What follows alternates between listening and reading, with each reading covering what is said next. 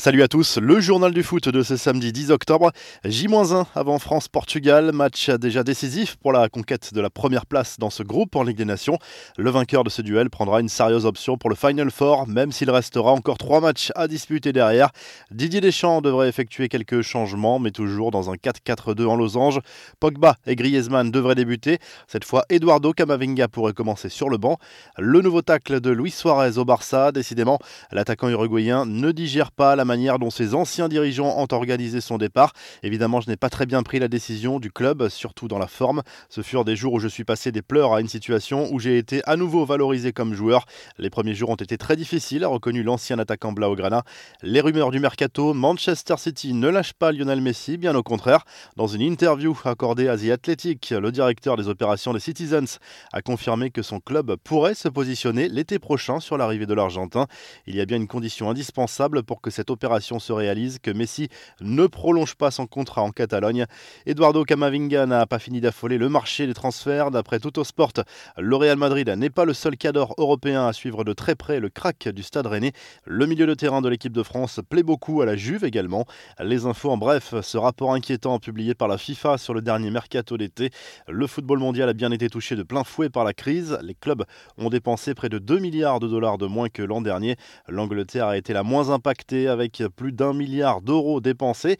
Le Brésil a flambé pour son premier match des éliminatoires du Mondial 2022. Victoire 5-0 la nuit dernière de la Seleção contre la Bolivie.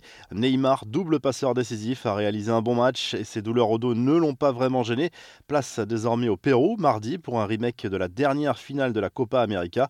Zlatan Ibrahimovic a débarrassé du coronavirus deux semaines après avoir été testé positif. L'attaquant de l'AC Milan est désormais guéri et devrait pouvoir disputer le derby contre l'Inter le 17 octobre.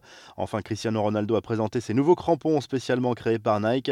Le sponsor de la sélection portugaise a fabriqué la CR100 pour célébrer la barre des 100 buts franchis par la star de la Juve avec son pays. Il les portera pour la première fois contre la France ce dimanche. La revue de presse direction l'Italie où le Corriere dello Sport consacre à nouveau sa une à l'énorme polémique autour de la rencontre entre la Juve et le Napoli qui n'a pas pu se disputer dimanche dernier en raison de deux cas de Covid détectés dans le camp napolitain. Les deux clubs campent sur leur position. La vieille dame veut gagner sur tapis vert. Naples veut un report de la rencontre. La Gazette dello Sport propose notamment une interview de Théo Hernandez dans laquelle il encense Zlatan Ibrahimovic, le latéral français de l'AC Milan, évoque également ses ambitions personnelles. Il veut continuer à grandir avec les Rossoneri. En Espagne, le journal Sport se penche sur l'avenir d'Ousmane Dembélé, dont le contrat court jusqu'en juin 2022. Si le Français refuse de rénover son contrat dans les mois à venir, le club Laograna pourrait tenter de le vendre dès le mois de janvier afin de récupérer une indemnité de transfert conséquente, d'autant qu'un départ de l'ailier français faciliterait les signatures de Memphis Depay et d'Eric Garcia cet hiver. Vous retrouvez l'actu foot sur topmercato.com, l'appli Top Mercato, et à très vite pour un nouveau journal du foot.